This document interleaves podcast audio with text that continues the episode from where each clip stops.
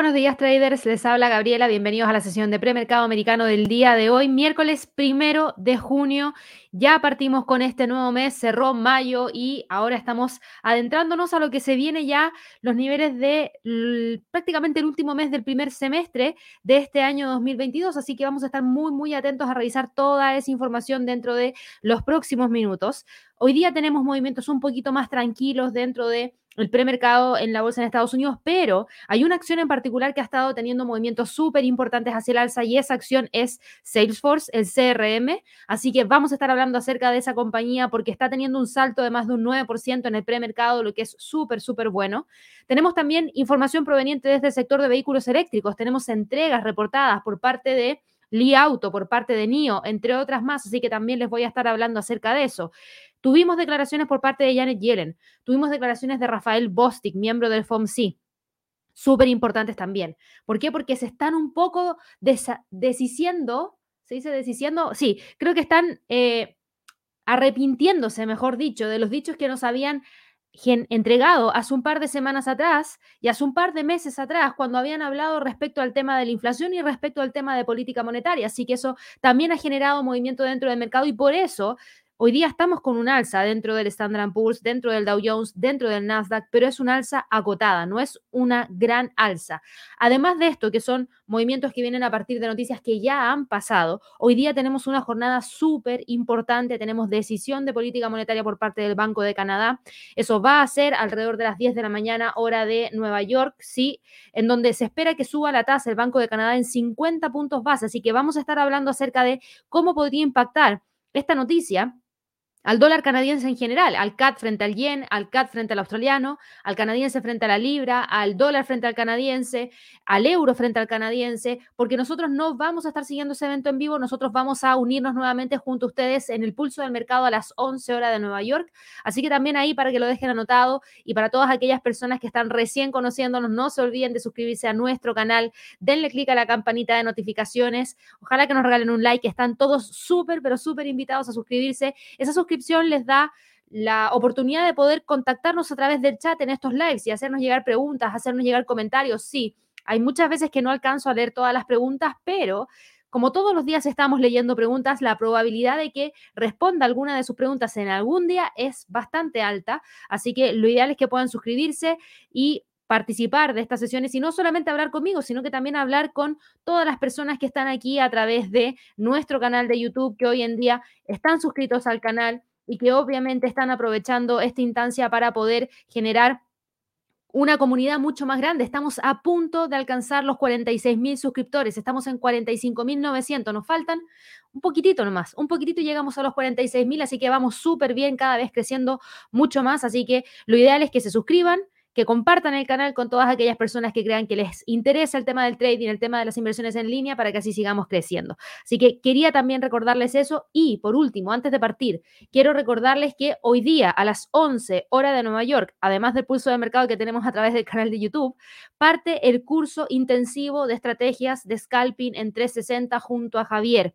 Si todavía no han reservado su cupo para poder participar, recuerden que lo pueden hacer pagando directamente un valor de 70 dólares o accediendo a un descuento si es que tienen alguna cuenta real y pueden verificar si es que el broker con el cual ustedes están trabajando tiene algún convenio con nosotros para poder acceder a ese 50% de descuento. Así que si es que lo tienen, vayan y pregúntenlo de inmediato para ver si es que pueden acceder o si es que están evaluando la apertura de una cuenta quizás podría existir la posibilidad de que todavía podrían asistir gratis. Ahí no lo tengo muy claro, pero igual soliciten una llamada y así resuelven la duda, pero háganlo pronto, no esperen a un par de horas más porque a las 11 parte este curso si es que se demoran un poquito, claro, les van a enviar seguramente la primera sesión grabada y después de eso van a poder, eh, obviamente, seguirlo en línea a partir del día de mañana, pero lo ideal es que lo hagan a partir de hoy día, es a las 11 en pleno horario de la sesión americana, donde van a estar practicando scalping, van a aprender de distintas estrategias, cuál es la diferencia entre scalping versus trading intradía,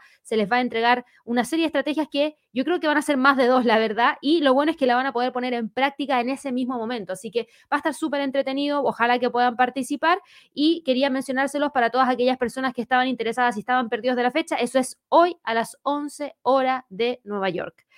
Listo, dicho eso, ahora sí que nos vamos con lo que nos convoca Vamos a partir aquí hablando un poquito acerca del el.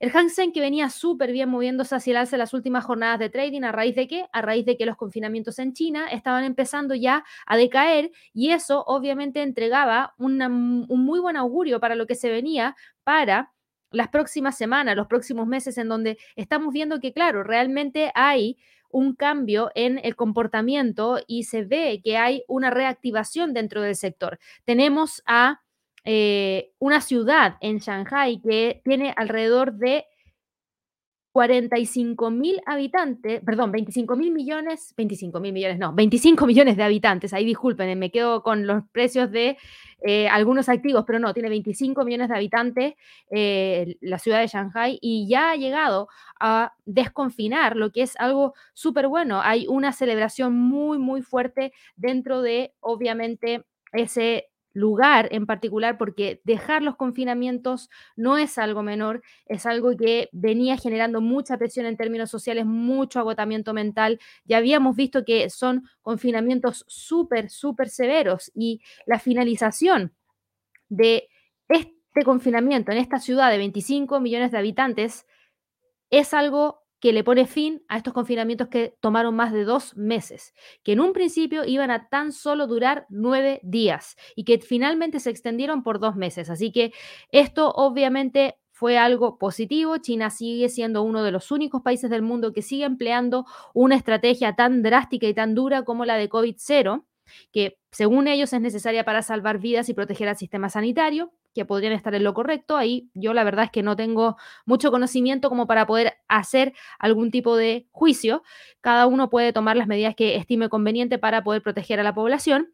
Eh, y hay de todas maneras, cientos de miles de personas que siguen en confinamiento en sus casas y los habitantes de Shanghai temen que vuelvan las restricciones. Se están dando pasos hacia la reapertura, claro que sí, las cosas siguen estando, eso sí, lejos de la normalidad. Hay varios puestos de control, hay varios centros de cuarentena que están cubriendo hoy en día, por ejemplo, el centro comercial. Las tiendas no están funcionando a pleno rendimiento, no se permite comer en el interior, los teatros y los gimnasios permanecen todavía cerrados y la mayoría de los niños siguen asistiendo a la escuela a través de los computadores en línea.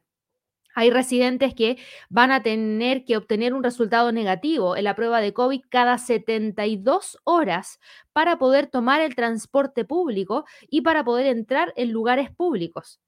Por ende, esto es algo bastante fuerte porque cada 72 horas se van a tener que hacer un PCR y por lo mismo se prevé que podría existir una cuarentena estricta para cualquier persona que dé positivo y sus contactos cercanos también probablemente entren en una, cuarentena bastante estricta. Cualquier residente que viaje a otra ciudad de China también se enfrenta a una cuarentena de entre 7 y 14 días a su regreso. Y para redoblar la estrategia de pruebas masivas, también se están instalando decenas de miles de cabinas de pruebas en las principales ciudades de China y se están creando también hospitales permanentes de coronavirus para el futuro. El punto de vista económico que tenemos que ver acá es que la actividad empresarial, la actividad manufacturera en China se recuperó efectivamente un poco en mayo. Lo vimos durante el día em, lunes con los datos del PMI manufacturero de China, que había quedado en 49.2, 49.5. Y ayer tuvimos el PMI manufacturero de Caixin, que también logró repuntar desde 46.0 a 48.1. O sea, bien, va bien encaminada la economía china, recuperando en cierta medida eh, el sector de la manufactura. Hay muchos analistas de todas maneras que todavía esperan que la economía se contraiga en el segundo trimestre igual a pesar de esta recuperación que se está viendo justamente ahora en mayo. La recuperación interna de esta segunda economía mundial va a ser un proceso claramente más lento, va a depender en gran medida de la futura evolución de la pandemia y de la reanudación del consumo a nivel local. Así que vamos a ver cómo se va dando todo este movimiento dentro del mercado, pero lo que sí estamos viendo es que hoy día, claro, el Hang Seng, en vez de continuar hacia el alza y buscar los 21.600, se detuvo y terminó cerrando en territorio negativo con una caída de 0,56%, que no es una gran caída, pero de todas maneras aquí en el gráfico de 15 minutos, si ustedes lo ven bien, y aquí lo voy a agrandar un poquitito para que así lo puedan ver mejor, se van a dar cuenta que teníamos al precio metido ahí entre los 21.400 y los 21.152, en donde partió esta jornada, perdón, la jornada del 29 de mayo, y hoy día manteniendo esta línea de tendencia hacia el alza en base a los mínimos que se tuvieron a la 1.35. O sea, efectivamente podemos trazar esta línea de tendencia hacia el alza, pero al mismo tiempo también podemos trazar esta otra línea de tendencia, que es una línea de tendencia bajista, en donde tenemos al precio operando por debajo de los 21.340 y por sobre los 21.152. Así que claramente estamos con movimientos un poquito acotados por parte de este activo que vamos a tener que evaluar ya cómo lo retoma el día de mañana, a ver si es que realmente logra o no continuar con el movimiento que va muy marcado hacia el alza. Por otro lado, también tienen que fijarse en lo que está pasando con el Nikkei. Y aquí también lo vamos a ver en un gráfico un poquito más ampliado porque estamos viendo que el precio hoy día logra continuar con el alza que veníamos viendo que se traía desde el día 12 de mayo. Y de hecho aquí vamos a cambiar un gráfico de 15 minutos y fíjense lo que está haciendo el activo en este momento. El activo está con un movimiento hacia el alza, buscando la ruptura de los máximos que tuvimos durante el día primero de junio, o sea, hoy día a las 3 y cuarto, tratando de generar el rompimiento de ese 27.589. Desde ahí podría tratar de ir a buscar los 27.600 y ver si es que realmente puede o no puede continuar hacia los próximos niveles, porque si es que continúa con el alza, lo interesante es que rompería esta resistencia que trae prácticamente desde el día 6 de abril y desde ahí podría tratar de ir a buscar los 27.800. Así que para que también obviamente lo tengan presente. Deme un segundito, por favor, que tengo que, se me había olvidado enchufar el computador y deme un segundo.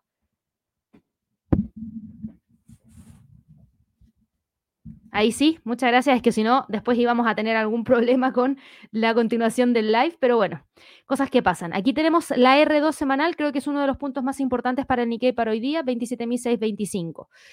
¿Qué ha pasado en general? ¿Qué ha pasado en general dentro del el mercado en estas últimas horas? Lo que hemos tenido como movimiento en las últimas horas tiene que ver también con fuertes alzas dentro del Nikkei porque hemos tenido cierta calma, pero ojo, que quiero que vean el comportamiento dentro del el Standard Poor's. Es un alza en promedio de un 0,4%. Yo les decía, tuvimos el día de ayer la reunión entre el presidente Joe Biden, que es el presidente de Estados Unidos, el presidente de la Reserva Federal, Jerome Powell, y la secretaria del Tesoro de Estados Unidos, Janet Yellen, en donde el tema central iba a ser la inflación.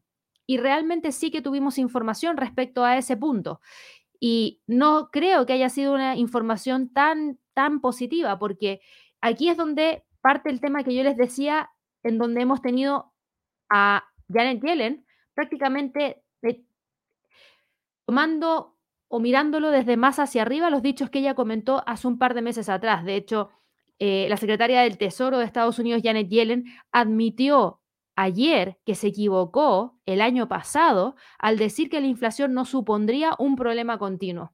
Y ella dijo que no entendió del todo los imprevistos y los grandes choques derivados de los cuellos de botella de la oferta. Y esa fue una declaración que entregó a CNN durante la jornada de trading del día de ayer. O sea, un gran cambio en su postura y bastante noble, la verdad, de eh, reconocer que realmente había cometido un error al no darse cuenta de todo lo que estaba generando el impacto de esta cadena de suministro interrumpida, que finalmente termina siendo el cuello de botella del que ella habla, en el impacto negativo que estaba teniendo en la economía con una inflación cada vez más alta. Así que interesante. Por otro lado, tuvimos al presidente de la Fed de Atlanta, Rafael Bostic, que dijo que su sugerencia de la semana pasada de que el Banco Central se tomara una pausa en septiembre para subir las tasas de interés no debería interpretarse como un Fed put o la creencia de que el Banco Central acudiría al rescate de los mercados.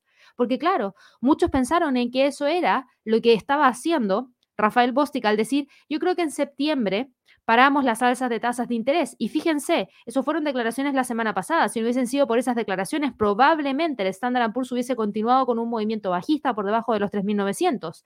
Lo que no fue, porque después de esas declaraciones el precio lo único que hizo fue subir, recuperar gran parte del terreno perdido. Entonces ahora nos dice, bueno, esas declaraciones, por favor, no las tomen como que la Fed va a salvar al mercado, depende específicamente de lo que vaya a ocurrir con la inflación y seguimos en lo mismo. Y por eso el precio hoy día del Standard Poor's, del Dow Jones, del Nasdaq no está explotando hacia arriba, sino que está moviéndose con bastante cautela, con un movimiento de alrededor de un 0,3, 0,4%, porque Tenemos el tema de la inflación que sigue súper, súper fuerte. Tenemos estas declaraciones por parte de Janet Yellen en donde reconoce que hubo una equivocación y que hoy en día está mucho más atenta a todo el impacto que está teniendo el mercado. Entonces, obviamente aquí podríamos seguir viendo quizás una política monetaria que realmente sí sea más restrictiva para tratar de controlar la inflación, porque justamente ayer en el webinar de oportunidades de trading para el mes de junio, yo hablaba un poquito acerca de esto, en donde yo les decía, sí, tenemos cosas que se pueden controlar, a mi parecer, a través de una política monetaria más restrictiva, que tiene que ver con que cambie el comportamiento del consumidor para ciertas cosas, como por ejemplo la compra de bienes durables, como por ejemplo la compra de también cualquier tipo de cosa que no sea necesaria, como algo que sea 100% requerido para la vida diaria, la vida cotidiana. Entonces, claro, cuando uno sube la tasa de interés, no uno, sino que el Banco Central sube la tasa de interés y los créditos se hacen más costosos y la gente no tiene más dinero en el bolsillo y piensa si es que realmente requiere o no requiere ese crédito, entonces dice, bueno, ¿me compro o no me compro el televisor? Si pido el crédito para comprarme el televisor porque no me alcanza hoy día con el dinero que tengo en el bolsillo, me va a terminar costando X cantidad de veces más. No, mejor no. Espero que baje la tasa, el televisor no lo necesito porque tengo uno en la casa, todavía funciona, no necesito tener el de última tecnología, así que me aguanto. Ok, ahí baja la demanda de esos bienes.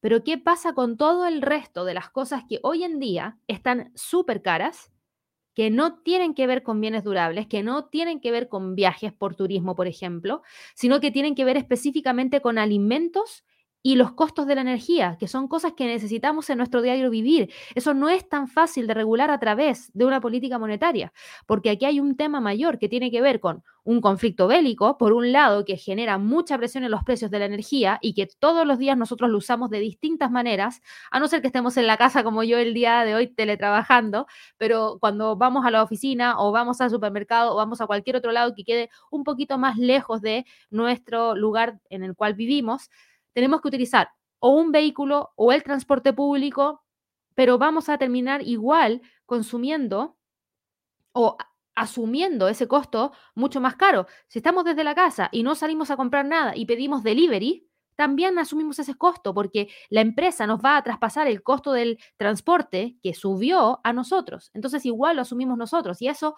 por más que suba la tasa de interés, si es que los precios de la energía no caen y el precio de, por ejemplo, el dólar sigue estando mucho más fuerte que el resto de otras divisas como la de los países emergentes que importan petróleo, que se importa en dólares en la mayoría de los casos, obviamente va a seguir siendo muy, muy caro. Entonces eso no se va a controlar necesariamente con una política monetaria muy restrictiva. Y por otro lado tenemos el tema de los alimentos, en donde existe un conflicto que está generando una presión sobre los alimentos, en donde tenemos un trigo muy caro, en donde además de que está muy caro, es difícil de poder acceder a él y la gente lo demanda todos los días y mientras esa demanda continúe, que es difícil de que caiga, porque es algo que se utiliza todos los días, Em, los precios van a seguir altos. Entonces, es un poquito más complejo. Creo que aquí vamos a ver qué es lo que pasa ya dentro de los próximos meses.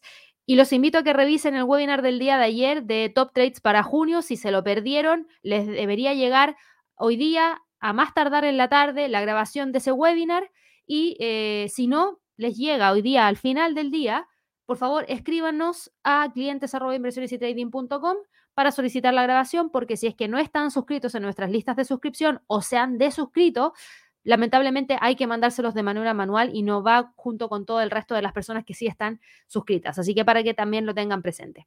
Pero bueno, hablando un poquito acerca de eso, obviamente las declaraciones de Janet Yellen, las declaraciones de Bostic generan incertidumbre dentro del mercado y eso también se traslada hacia el mercado en la bolsa en Europa. Fíjense que en Europa Ayer tuvimos un dato súper importante que tenía que ver con inflación en la zona euro, en donde tuvimos esa gran sorpresa de que la inflación en términos generales y anuales quedara en un 8,1%, en donde la inflación subyacente de la zona euro en términos anuales subiera de un 3,5 a un 3,8%. O sea, claramente hay presión inflacionaria y nosotros que esperábamos ver que viniera, que viniera una caída, no se dio esa caída, sino que continúa con el movimiento alcista. Y hoy día volvimos a conocer una gran cantidad de fundamentales provenientes desde la zona euro. Tuvimos ventas minoristas para Alemania. Fíjense cómo cayeron desde 0,9% a menos 5,4% para Alemania, que es la principal economía de la zona euro. Estamos con caídas súper fuertes. Ahora, ¿hemos tenido cifras de ventas minoristas en territorio negativo antes?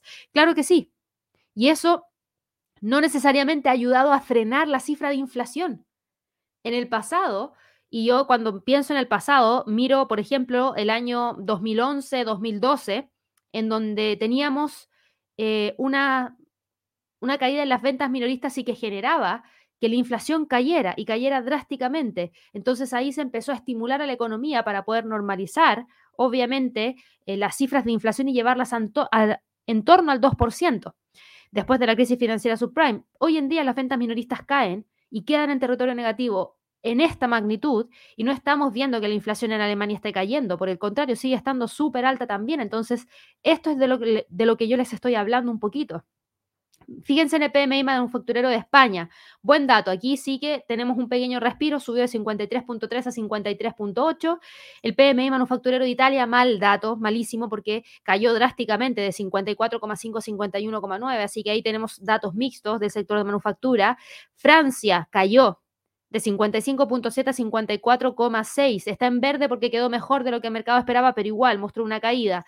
PMI manufacturero de Alemania subió de 54,6 a 54,8 y eso nos termina dando un PMI de manufactura de la zona euro en 54,6. Cayó de 55,5, lo que preocupa un poco porque quiere decir que el sector de manufactura estaría en cierta medida también ralentizándose, así que mucho ojo con lo que siga pasando en el sector de manufactura ya para los próximos meses. La tasa de desempleo en la zona euro planita, 6,8%, ni un punto hacia arriba ni hacia abajo, sino que queda completamente estática en 6,8%. Teníamos comparecencia de Christine Lagarde, presidenta del Banco Central Europeo, pero hasta el momento no hay mucha noticia respecto a eso, no ha generado mucho ruido dentro del mercado, por ende las declaraciones son prácticamente las mismas que hemos venido escuchando en el último tiempo, pero igual para que ustedes tengan un poquito de eh, información respecto a lo que ha estado diciendo en estos últimos minutos, eh, Christine Lagarde la verdad es que ha entregado declaraciones exactamente iguales. Es, eh, la verdad es que no, no hay mucha, mucha información al respecto. No, no hay mucha información al respecto y Christine Lagarde prácticamente pasa hoy día desapercibido, por decirlo así, con las declaraciones que tenía durante la jornada de trading del el día de hoy. Lo único que ha dicho es que, claro, Christine Lagarde dice que admite que, es, claro, es que está entregando hartas declaraciones. Deme un segundo. Porque dentro de las declaraciones que ha estado entregando, tienen que ver específicamente con eh, la noticia en relación a la inflación. Y dice que prácticamente la inflación viene obviamente a partir de los combustibles fósiles y realmente sí y también ha entregado dentro de sus declaraciones comentarios que son más de lo mismo, realmente sí, y eh, claro, y hablando acerca de energías limpias, eh, le está echando prácticamente la culpa a prácticamente eh, los combustibles fósiles del problema que está ocurriendo hoy día en el mundo y por eso hay que hacer un cambio hacia los combustibles más limpios. Y también dentro de las declaraciones admitió que ella estuvo equivocada al decir que la inflación no iba a ser un problema continuo, porque efectivamente sigue siendo un problema continuo. Entonces, ahí también tenemos un tema porque Janet Yellen está también eh, uniéndose un poco a las declaraciones de Christine Lagarde, en donde Christine Lagarde dice aquí el problema viene por los combustibles fósiles. Y Janet Yellen al decir que el problema de la inflación eh, sigue siendo algo que va a continuar, que no se dieron cuenta que era un eh, tema que iba a ser continuo, también en cierta medida admite que gran parte del problema viene por esto que yo les menciono, el problema de la energía, el problema de los alimentos, que no tiene que ver específicamente con lo que teníamos a principios del año 2021, no. Tiene que ver con un problema de más largo plazo, más estructural, que creo que en cuanto a política monetaria no va a ser fácil de manejar. Ahora, en cuanto a las declaraciones de Christine Lagarde, Christine Lagarde está prácticamente todo el rato hablando acerca de, eh, obviamente, tratar de cambiar a energías más limpias, sin tanto enfoque en lo que es eh, la decisión de política monetaria que potencialmente pueda estar tomando el Banco Central Europeo. Dijo que no han renunciado a que el Banco Central Europeo tenga una facilidad, por ejemplo, del préstamo verde. A eso es lo que voy. Sus declaraciones van principalmente enfocadas en eso, así que no generan gran impacto dentro del mercado.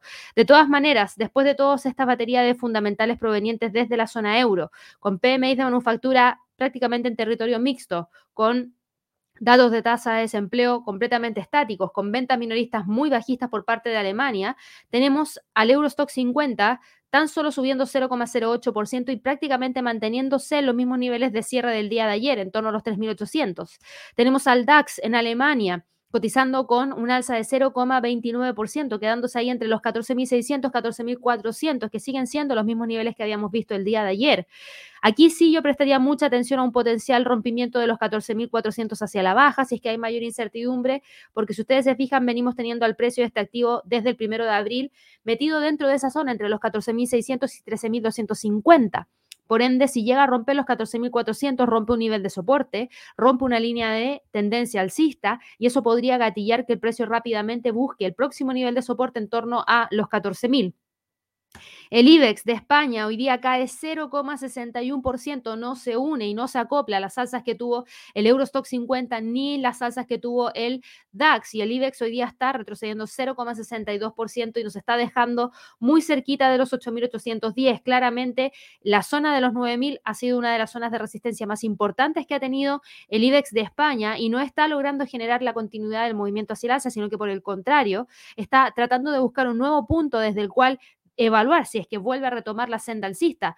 España está muy enfocada también en el sector del turismo y hemos visto el día de ayer que uno de los sectores más dañados en el comportamiento del mercado accionario ha sido el sector del turismo junto con ciertos sectores financieros. Entonces, mucha atención porque también con todo este tema de la inflación, con una política monetaria más restrictiva, uno de los principales sectores que podría realmente verse dañado es el sector del turismo. Entonces, por eso hay que prestarle también mucha, mucha atención. De continuar con la caída, ojo con el pivote, que sería un nivel de soporte muy importante en torno a los 8.778.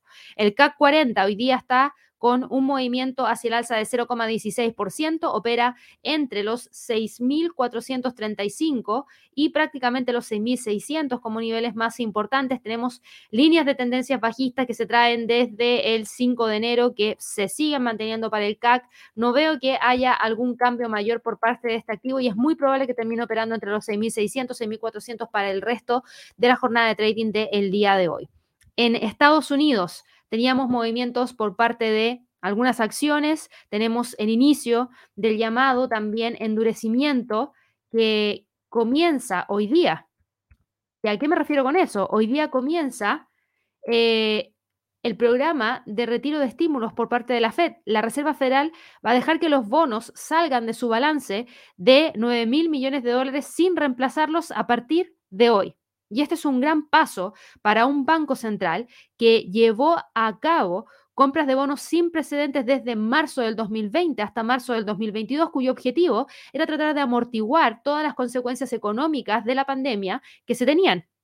Y la retirada se produce justamente en un momento en el que el mercado del tesoro ya está lidiando con periodos de volatilidad, con baja liquidez y hay muchas preguntas sin respuesta sobre los efectos del nuevo régimen de política monetaria que se va a llevar a cabo. Así que eso es algo bastante importante. Técnicamente los rendimientos deberían subir en respuesta a esta retirada, mientras que la curva debería empezar a empinarse debido a un endurecimiento de las condiciones financieras y de la oferta monetaria. Sin embargo, la dirección de los rendimientos también depende en gran medida de otros factores económicos, como por ejemplo las expectativas de subidas de tasas de interés por parte de la Reserva Federal, las perspectivas económicas de Estados Unidos o las mayores restricciones normativas. Hay otros que están opinando que cualquier impacto excesivo, por ejemplo, que se manifieste más bien en los mercados monetarios o en eh, los mercados financieros, podrían generar una reacción distinta. O que, por ejemplo, también los efectos de la liquidez están al menos a unos cuantos trimestres de distancia. Así que vamos a ver qué es lo que ocurre. Recuerden que esto va a ser súper, súper gradual. Es demasiado pronto para saber cuál va a ser el impacto de esta retirada de eh, los estímulos, que es lo que nosotros conocemos como el tapering. Entonces, eh, vamos a ver dentro de los próximos meses la reacción del mercado, no hoy día. Hoy día no, dentro de los próximos meses.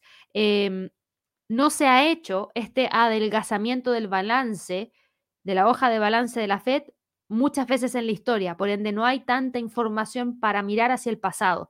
Pero eh, muchos pueden decir que esta sería una apuesta segura para retirar la liquidez del mercado y también es razonable pensar que al retirar la liquidez dentro del mercado podría afectar a los múltiplos, por ejemplo, de las valoraciones en cierta medida. Así que vamos a ver qué es lo que ocurre. La última historia del Banco Central se está produciendo mientras Estados Unidos está lidiando con una persistente inflación, lo que provocó una rara, rarísima, y lo dije el día de ayer, reunión entre el presidente Biden, el presidente de la Fed y la secretaria del Tesoro, Janet Yellen, que anteriormente había sido presidenta de la Fed bajo la administración de Obama. Recuerden que Powell llegó bajo la administración de Donald Trump. Entonces, la verdad es que fue bastante rara la reunión del día de ayer. Eh, y había que ver qué es lo que estaría ocurriendo ya más adelante. Em, en cuanto a niveles para el Standard Poor's para la jornada de trading del el día de hoy, en base justamente a lo que acabamos de mencionar, la verdad es que creo que mucho movimiento en cuanto a calendario económico no tendríamos hasta, ojo, hasta el PMI de manufactura, que ahí sí que creo que vamos a tener movimiento. Fíjense que el mercado espera que el PMI de manufactura caiga de 55,4 a 54,5. Si efectivamente cae, no sería una sorpresa para nadie, pero si cae más de lo que el mercado espera, sí que podría ser una sorpresa y sí que podría levantar la preocupación de que la economía no está en su mejor momento y no sabemos cómo va a afrontar este cambio en la política monetaria desde una más expansiva hacia una más restrictiva.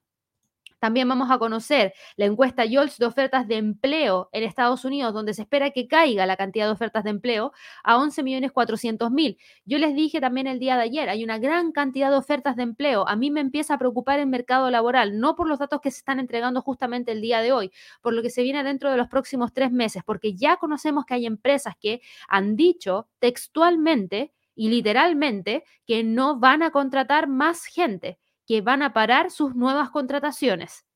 Y eso significa que si paran las nuevas contrataciones, los aumentos salariales va a costar que se den, porque cuando tenían que ir a buscar mano de obra, literalmente con una tasa de desempleo que está por debajo del 4%, tenían que ir a quitársela al competidor. Y para, quitarse, para quitarle esa mano de obra al competidor tenían que pagar más. Por ende, si yo antes en una empresa ganaba 100, ahora una nueva empresa me estaba ofreciendo 150, por ejemplo, para cambiarme a ella. Y yo aceptaba por esa diferencia de 50. Hoy en día, si esas nuevas contrataciones no están, si yo estoy trabajando por 100, voy a seguir trabajando por 100, porque no hay una nueva oferta que me llegue para cambiarme y ganar 150. Tenemos eso por un lado. Por otro lado, tenemos que probablemente la cantidad de nuevos empleos que generaban estas empresas, y aquí estoy hablando de Uber, estoy hablando de Lyft, entre otras más, probablemente esos puestos se pierdan. Entonces, hoy tendríamos puesto en duda cuántas ofertas de empleo vamos a tener. Además, esas ofertas de empleo que hoy en día están, gran parte de ellas están vacantes porque la gente no quiere trabajar en ellas. Entonces, si no creo nuevas contrataciones, la gente debería ganar lo mismo, no deberíamos tener tanto movimiento. Entonces creo que ahí hay algo bastante interesante que vamos a tener que estar monitoreando dentro de los próximos meses, pero uno de los buenos datos de esta semana es la encuesta y de ofertas de empleo y el viernes que vamos a tener en un fan que lo vamos a estar siguiendo en vivo, así que no se olviden de darle clic a la campanita para que no se pierdan ese live que vamos a estar realizando del non-fan payroll. Ahora, no todo es malo, pero después de esta volatilidad que podría incrementarse justamente dentro de los próximos 50 minutos. ¿Cuáles son los niveles más importantes a monitorear, por lo menos para el Standard Poor's? La resistencia en 4.200 y el soporte en 4.120. Si continúa con la tendencia que trae desde marzo, desde el 30 de marzo del 2022, podría romper los 4.120 para tratar de ir a buscar los 4.050 como próximo nivel más importante. Ahora, yo les decía, teníamos algunas empresas que estuvieron entregando movimientos bastante importantes dentro del premercado y esos movimientos bastante importantes dentro del premercado son, por ejemplo, el movimiento que tuvo Salesforce, CRM, el ticker CRM, porque las acciones de Salesforce hoy día van súper bien, subieron casi un 9% durante la noche. Y obviamente eso tiene que ver con su reporte de ganancia trimestral. Y el reporte de ganancia trimestral mostró lo siguiente, ganancias por acción de 98 centavos de dólar, mejor que los 94 centavos de dólar que esperaba el mercado, y unos ingresos que fueron superados en 0,39% en cuanto a la estimación que tenía el mercado. Hoy día, en este momento, la acción de Salesforce sube 10,9%. 17 dólares con 36 centavos es lo que está subiendo hoy día. Pasa de 160 dólares con 24 centavos, que fue el precio de cierre de ayer, a cotizar en 177,60. O sea, nos deja acá arriba de continuar con el alza. ¿Cuál es el próximo nivel de resistencia? Lo tenemos aquí en base a estas, estas velitas. Soporte techo, 186 como nivel más importante, así que creo que ahí tenemos un punto objetivo que va a ser bastante interesante de monitorear. El precio estaría rompiendo ya la línea de tendencia bajista que trae desde el 6 de abril. Se acerca hacia la zona de la ruptura de la media móvil de 50, R4 los 186, que es la acción del precio, la resistencia, y la línea de tendencia bajista que trae de mucho más largo plazo, prácticamente desde noviembre del 2021. Así que por favor, préstele mucha atención al comportamiento de Salesforce el día de hoy, porque de verdad que va con mucho movimiento hacia el alza es un gran voto de confianza para el decaído sector tecnológico que ha tropezado durante gran parte de este año y ha visto cómo el Nasdaq entraba en un mercado bajista. Las cifras también aliviaron algunas preocupaciones sobre la demanda de software empresarial y la inversión general en tecnología digital en la era post-pandémica. Los beneficios fueron bastante, bastante buenos, que era lo que yo les mencionaba. Eh, también mencionaron en la llamada el, el director general el codirector general, perdón, de Salesforce, Brett Taylor, dijo que ven una fuerte demanda en las nubes y en el sector y los productos son más relevantes que nunca. Las tendencias de transformación digital que se aceleraron durante la pandemia avanzan, según ellos, a toda máquina afirmaron que en los últimos meses han sido un torbellino de negocios y actividad.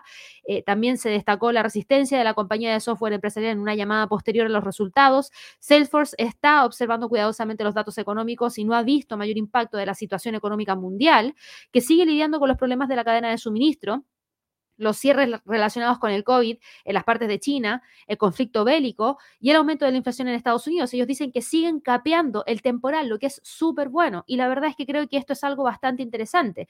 Y las perspectivas, algo que está afectando a Salesforce son claramente los tipos de cambio que han fortalecido al dólar estadounidense. Ahí sí que tienen un tema. El dólar podría haber tenido incluso un trimestre más fuerte que ellos. Y por ello, Salesforce está recortando su previsión de ingresos para todo el año en un rango de 31.700 a 31.800 millones de dólares, desde una estimación anterior de 32.000 32 a 32.100 millones de dólares. Porque el tipo de cambio está más caro. Claro, porque hay algunos que dicen, el tipo de cambio no me favorece, entonces, bueno, ¿qué hago?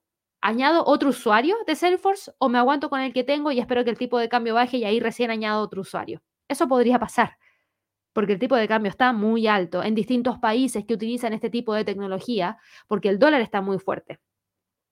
Ahora, hay muchos que siguen centrándose en estas nuevas previsiones de beneficios que contemplan un beneficio por acción para el año 2022 de 4,74 a 4,76 dólares frente a el rango que tenían anteriormente, que era de 4,62 a 4,64. Así que por eso el precio hoy día está con este movimiento hacia el alza y ojo con los 186 si es que el precio logra continuar con el impulso. Teníamos ese movimiento que era para mí un movimiento bastante interesante y por otro lado teníamos a otras compañías que también han estado entregando sus reportes de ganancias trimestrales o reportando ventas y entregas de vehículos, que era lo que yo les decía. Li Auto, lo vamos a ver acá de inmediato.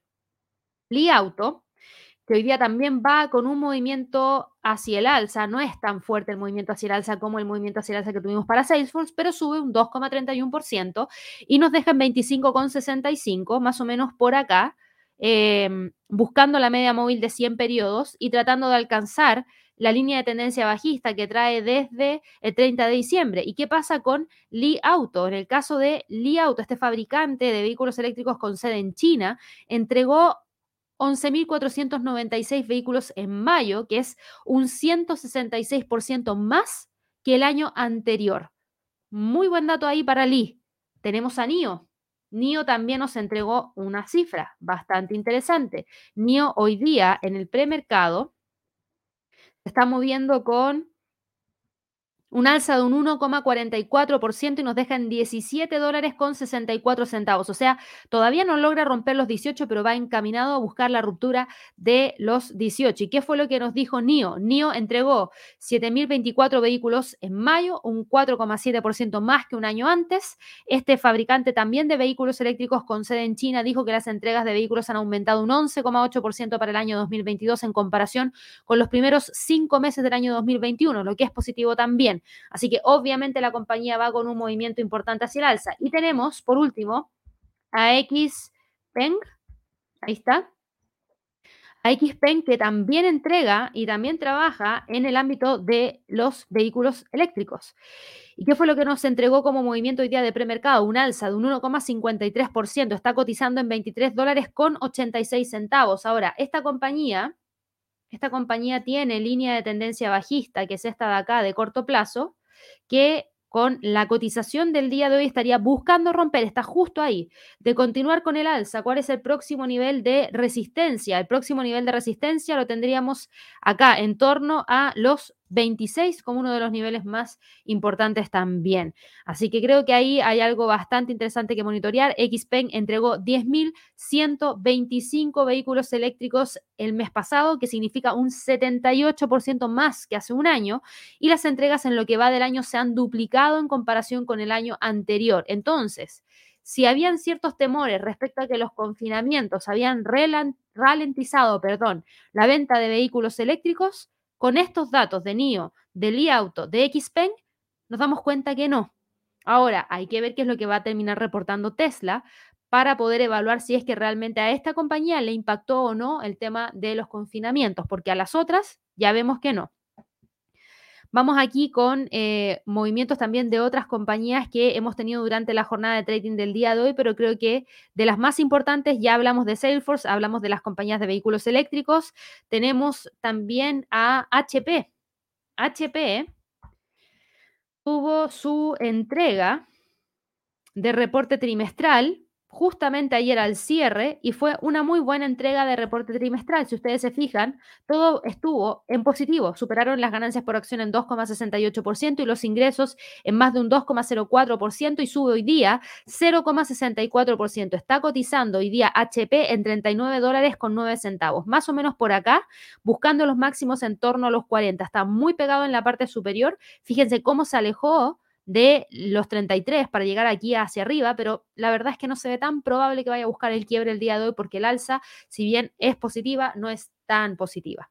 En cuanto al Dow Jones, el Dow Jones hoy día va con un movimiento hacia el alza leve, igual que el Standard Poor's, 0,44%, se queda aquí operando prácticamente entre la media móvil de 50, que está en 33.590, y los 32.805. Tenemos al Nasdaq, que está operando hoy día con un movimiento hacia el alza de 0,47%, entre los 12.600 y los 13.000, sin mayores novedades. El Russell sube 0,51%, sigue operando entre el pivote, que está acá en los 1.843 y los 1.920, sin mucho cambio tampoco. Las criptos las criptos operan en territorio mixto. El mercado accionario está subiendo, pero no con tanta fuerza, por ende el apetito al riesgo no es tan potente, por ende la demanda de activos de mayor riesgo tampoco es tan fuerte. Y por eso hoy día tenemos al mercado de las criptos operando en territorio mixto, con el Bitcoin quedándose pegado ahí en los 32 mil sin lograr romper ese nivel con un precio de cierre de una vela diaria. Por ende, todavía podemos decir que el precio sigue con tendencia bajista y sigue operando dentro de la zona entre los 32.000 y los 28.000. Hoy día está en 31.840 no se ve que esté dejando esa zona prontamente, sube 0,28%, pero sigue pegado en ese nivel. Ethereum sube hoy día un 1.07%, no estamos viendo que haya algún tipo de cambio mayor, tenemos al precio todavía por debajo de la línea de tendencia bajista, tenemos al precio todavía por debajo de los 2.000, operando entre el pivote en 1.872 y los 2.000 como niveles más importantes. Ripple cae 0,28%, no me preocupa, sigo operando entre 0,45 y 0,35. Binance Coin cae 0,59% frente al dólar, no me preocupa porque todavía sigue operando por sobre la línea de tendencia hacia el alza. Cardano, que había venido con muchas alzas durante las últimas horas, frenó el movimiento alcista y hoy día cae 3,10% y nuevamente da la pelea para tratar de mantenerse por sobre los 0,60. Litecoin, por otro lado, está hoy día con un movimiento hacia el alza de 0,92%, pero al igual que el resto todavía sigue operando entre los niveles de 75 y 60 sin mucha variación, por ende podríamos decir que el precio está en cierta medida estancado dentro de estos dos niveles y sin lograr despegar. En cuanto a las divisas, si vamos y revisamos los movimientos dentro de las divisas, tenemos acá el dólar index. El dólar index hoy día sube. ¿Por qué sube? Porque tenemos declaraciones por parte de Janet Yellen que dicen que obviamente ya se equivocó el año pasado al evaluar el tema relacionado a la inflación, porque realmente era un tema estructural mayor que todavía siguen lidiando con él y que no ha sido tan fácil poder sobrellevarlo. Entonces, tenemos a Janet Yellen entregando esta declaración que potencialmente podría significar que quizás sí van a tener que generar algún tipo de cambio en la política monetaria que vayan a llevar a cabo dentro de los próximos meses. Así que el precio del dólar sube a raíz de un poquito de especulación respecto a una política monetaria más restrictiva de lo que se venía hablando hace una semana, dos semanas atrás, sobre todo también después de que Rafael Bostic dijera, yo dije el tema de la pausa en septiembre, pero no como, no podemos pensar en que esto va a ser un salvavidas para el mercado accionarios. O sea, prácticamente está diciendo la Fed no va a actuar en base a salvar al mercado. Eso hace que el dólar index siga operando por sobre la línea de tendencia bajista entre los 101,33 y los 102,50 y es muy probable que termine quedándose dentro de esa zona. Como hoy día el dólar index continúa con el alza, el euro dólar continúa con la caída, cae levemente 0,03%, termina quedándose todavía dentro de estos niveles entre los 1.075 y los 1.065, son los niveles más importantes para el euro dólar. La libra dólar está hoy día con una caída de 0,21% y ya con esto, si es que logra cerrar por debajo de los 1.26, confirmaría nuevamente que vuelve a reingresar a esta zona que tuvo entre el día 27 de abril y el día 25 de mayo. El dólar yen, muy bien el dólar yen, va con el alza, excelente, este era uno de los trades destacados para el mes de junio, va súper, súper bien el dólar frente al yen, excelente, acaba de romper acá el nivel de los 129, buscando este objetivo, si llega a romper los 129.50, creo que también podría trasladarse hacia el siguiente nivel que estaría en torno a los 130 como uno de los niveles más importantes. Y de hecho, vamos a verlo aquí en un gráfico de periodos de tiempo más bajito. Y si ustedes se fijan, vamos a arreglar esto acá. Miren lo que está pasando. Traíamos una pequeña detención del alza para el dólar frente al yen momentánea que partió hoy día. Eh, partió hoy día, sí, hoy día a las 8.30 de la mañana, claro, ya son las 9.22, nos quedan 8 minutos para que abra la bolsa en Estados Unidos, se me ha pasado volando esta hora, eh, y tenemos al precio por debajo de esta línea, que está dando la pelea de quebrarla para ir a buscar los 129.40. Y fíjense que lo más interesante para el dólar frente al yen es que después del gran movimiento hacia el alza que ha tenido, fíjense lo que ha hecho el precio. Ha logrado encontrar una zona en la cual operar cómodamente. Y esta es la zona. Por ende, para quienes quieran evaluar trading intradía, 129,15, 129,60 es el soporte y la resistencia más importante que podría buscar quebrar para poder continuar, ya sea con el alza o gatillarnos algún tipo de entrada en base a una corrección. Pero ténganlo ahí muy, muy presente. El dólar CAT. El dólar CAT continúa con el movimiento hacia la baja, perfecto. Muy bien ahí el dólar norteamericano frente al canadiense. Aquí tengo mi cuadernito, creo que sí, es uno de los destacados de lluvia de trades, va súper bien, rompiendo ahí los 1.2650, 1.2550 como próximo objetivo. Hoy día hay decisión de política monetaria por parte del Banco de Canadá. La decisión de política monetaria se espera que se genere una alza de 50 puntos base. Y ahí yo creo que hay que estar muy atentos porque efectivamente podríamos tener esa alza de 50 puntos base. No me suena para nada raro. Hay mucha inflación. El Banco de Canadá no se quiere quedar atrás, quiere poder continuar generando una política monetaria que vaya en línea con el tema de la inflación para tratar de agarrarla lo antes posible, si es que generan esta alza de tasas de interés, ¿cómo reaccionaría el mercado? En primer lugar, el mercado ya está descontando esa alza de 50 puntos base. Por ende, si nos dicen que se sube la tasa en 50 puntos base, no sorprendería a nadie. Lo que sí hay que seguir muy de cerca es qué es lo que va a pasar con la declaración que nos entregue el Banco de Canadá. ¿Cuál va a ser el camino que va a seguir el Banco de Canadá después de esta alza de 50 puntos base? ¿Van a seguir generando alzas de tasas de interés? ¿Hasta dónde tienen planeado subir la tasa de interés? Ojalá tener un poquito más de información respecto a eso. Y esto potencialmente podría llevarnos hacia los 1.26 nivel psicológico, si es que logra romper los 1.26, 1.2550, así que va súper bien aquí el dólar CAT con ese movimiento marcado hacia la baja. Yo les dije que también íbamos a ver rápidamente al canadiense frente al yen, así que lo vemos acá de inmediato.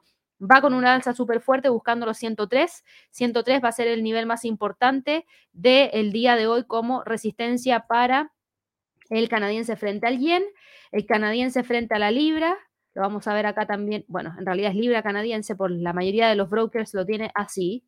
Libra canadiense.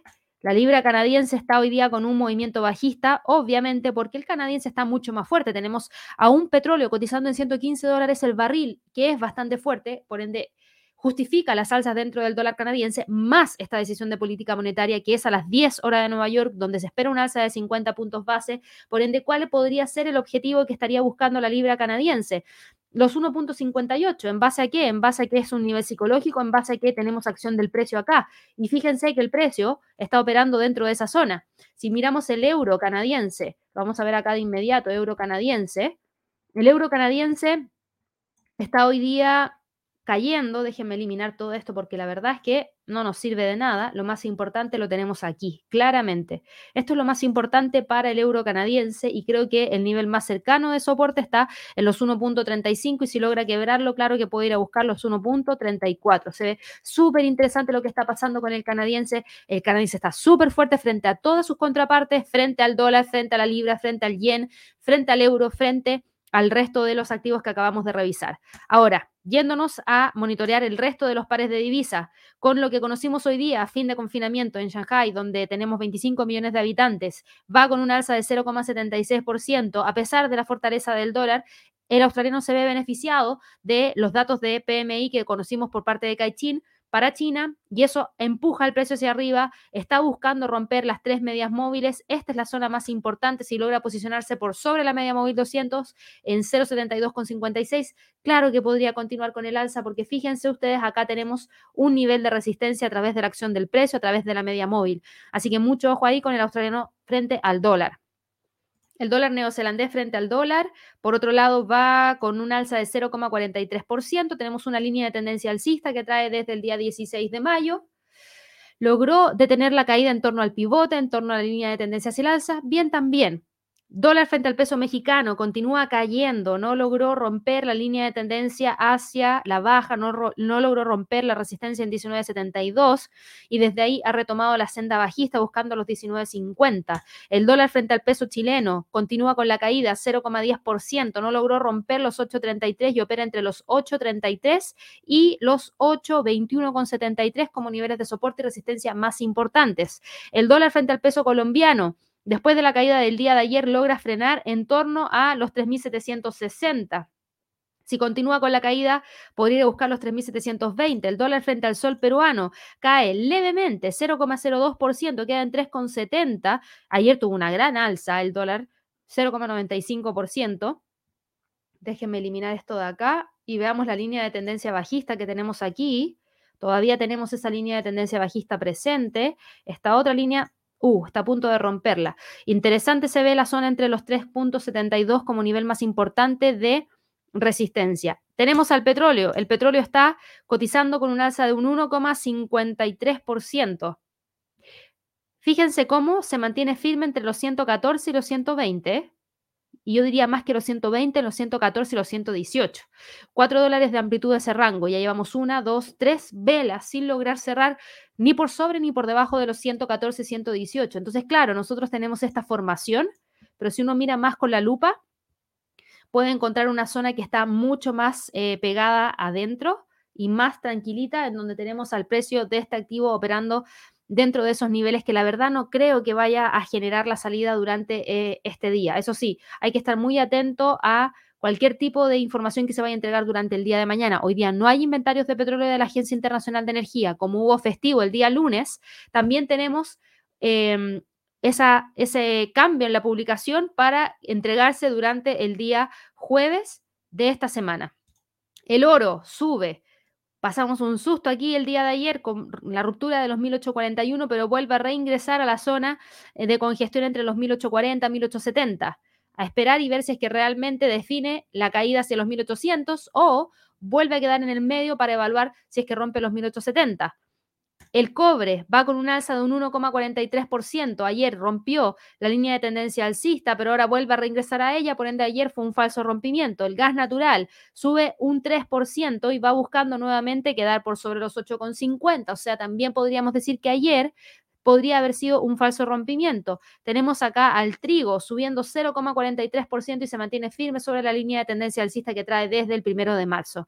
Si se fijan, esto es lo que hemos tenido de movimientos de premercado. Nos queda un minuto para que abra la bolsa en Estados Unidos para ver qué es lo que está pasando con Apple, qué es lo que está pasando con Facebook, qué es lo que pasa con todas estas acciones que veníamos monitoreando y que finalmente ayer Apple no logró terminar con un precio de cierre por sobre los 150 y estuvimos a un pelito de que efectivamente generara el rompimiento y gatillara una oportunidad de entrada, pero no, está ahí.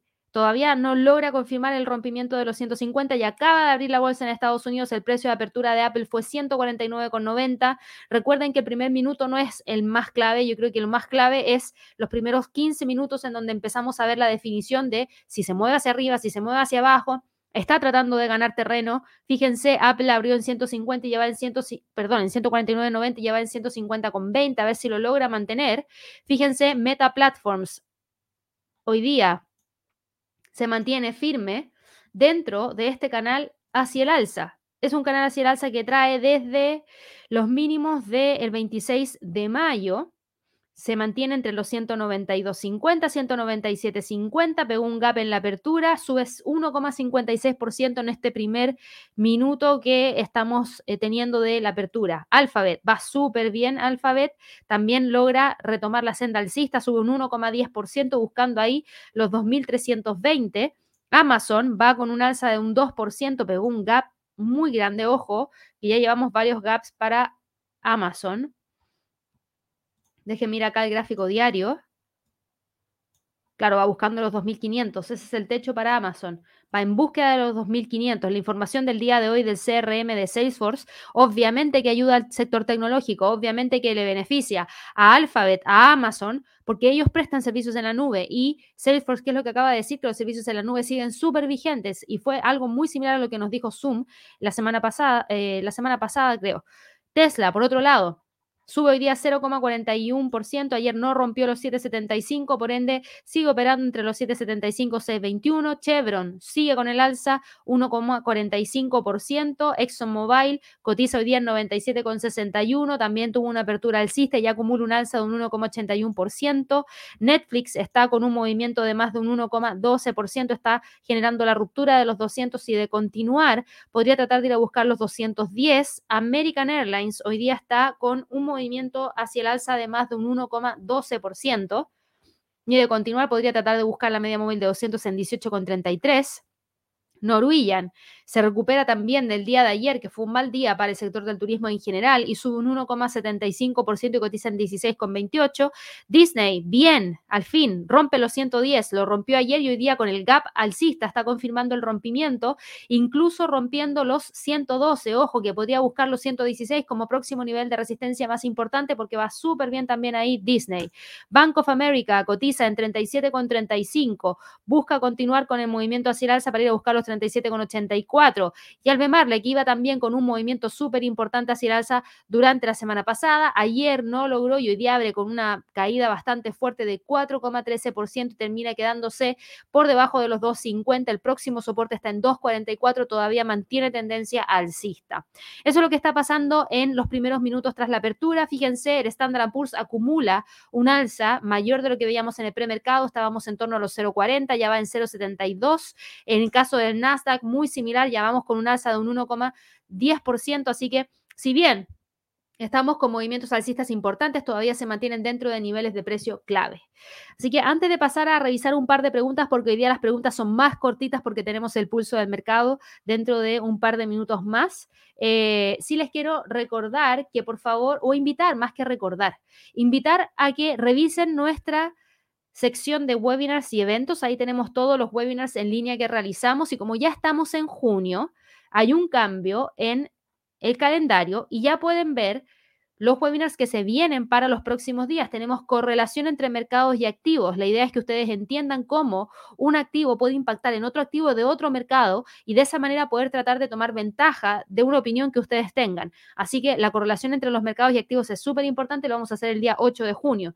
El 14 de junio tenemos un webinar de cómo elegir acciones. El día 21 de junio vamos a tener un webinar entendiendo los gráficos Heikinachi y el 28 de junio MACD estocástico. Es realmente una combinación explosiva esos son los webinars que se vienen para el mes de junio, así que los dejamos invitadísimos a que revisen en la descripción de este video todos los enlaces de los recursos que tenemos. Tenemos recursos como webinars, eventos en línea, eventos presenciales. De hecho, eventos presenciales tenemos en agosto el bootcamp en Bogotá. Eso va a ser presencial. Si quieren información de cómo participar, ya sea en el bootcamp de manera presencial o a través del streaming, vayan también a esta página www.inversionesytrading.com, recursos gratuitos, seleccionen Bootcamp. Y lo primero que van a ver acá es el formulario. Por favor, complétenlo, porque ahí van a poder conocer las formas de poder acceder, ya sea por streaming o presencial, porque esto se va a hacer presencial en Bogotá y desde Bogotá vamos a estar transmitiendo en línea. Por ende, si ustedes seleccionan el horario, horario AM o horario PM, en ambos horarios vamos a estar transmitiendo en línea. A eso es lo que voy. Por ende, si están en Perú, si están en Chile, si están en México, si están en España, lo van a poder ver igual. Así que ojalá que puedan revisar toda esa información para que no se lo pierdan. Ahora sí, voy con un par de preguntitas y hoy día voy a sacar unas preguntitas acá para responder aquí. Vea, me dice, ¿crees que el Banco Sabadell llegará al euro cuando el Banco Central Europeo suba los tipos en julio? A ver, Sabadell, ¿en qué está?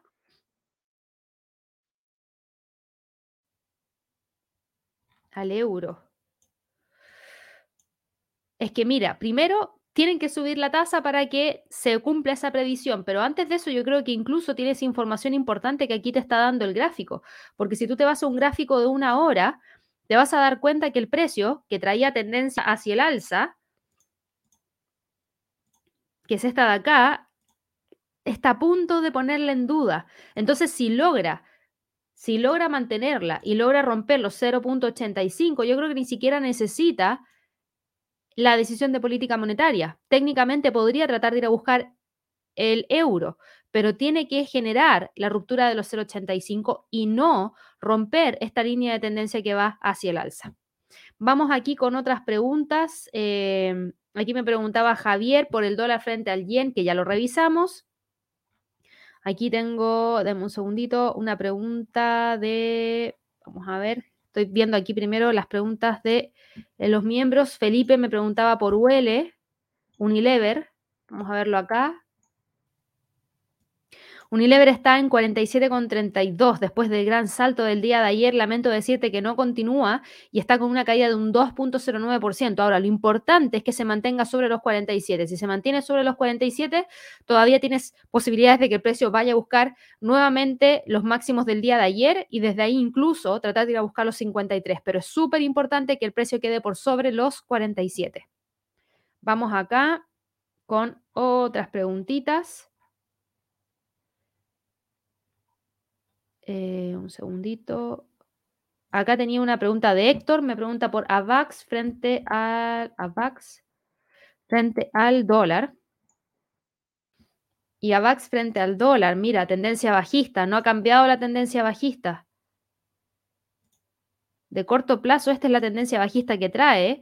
Y claro, sí, has tenido un freno de las caídas, pero no puedes olvidarte que trae tendencia bajista. Tienes un techo ahí en los 28, tienes un piso en los 22 y tienes tendencia bajista. Mientras no rompa esta parte de acá, para mí todavía sigue existiendo la posibilidad de que nuevamente vaya a buscar los 22. Así que mucho ojo ahí también, Héctor.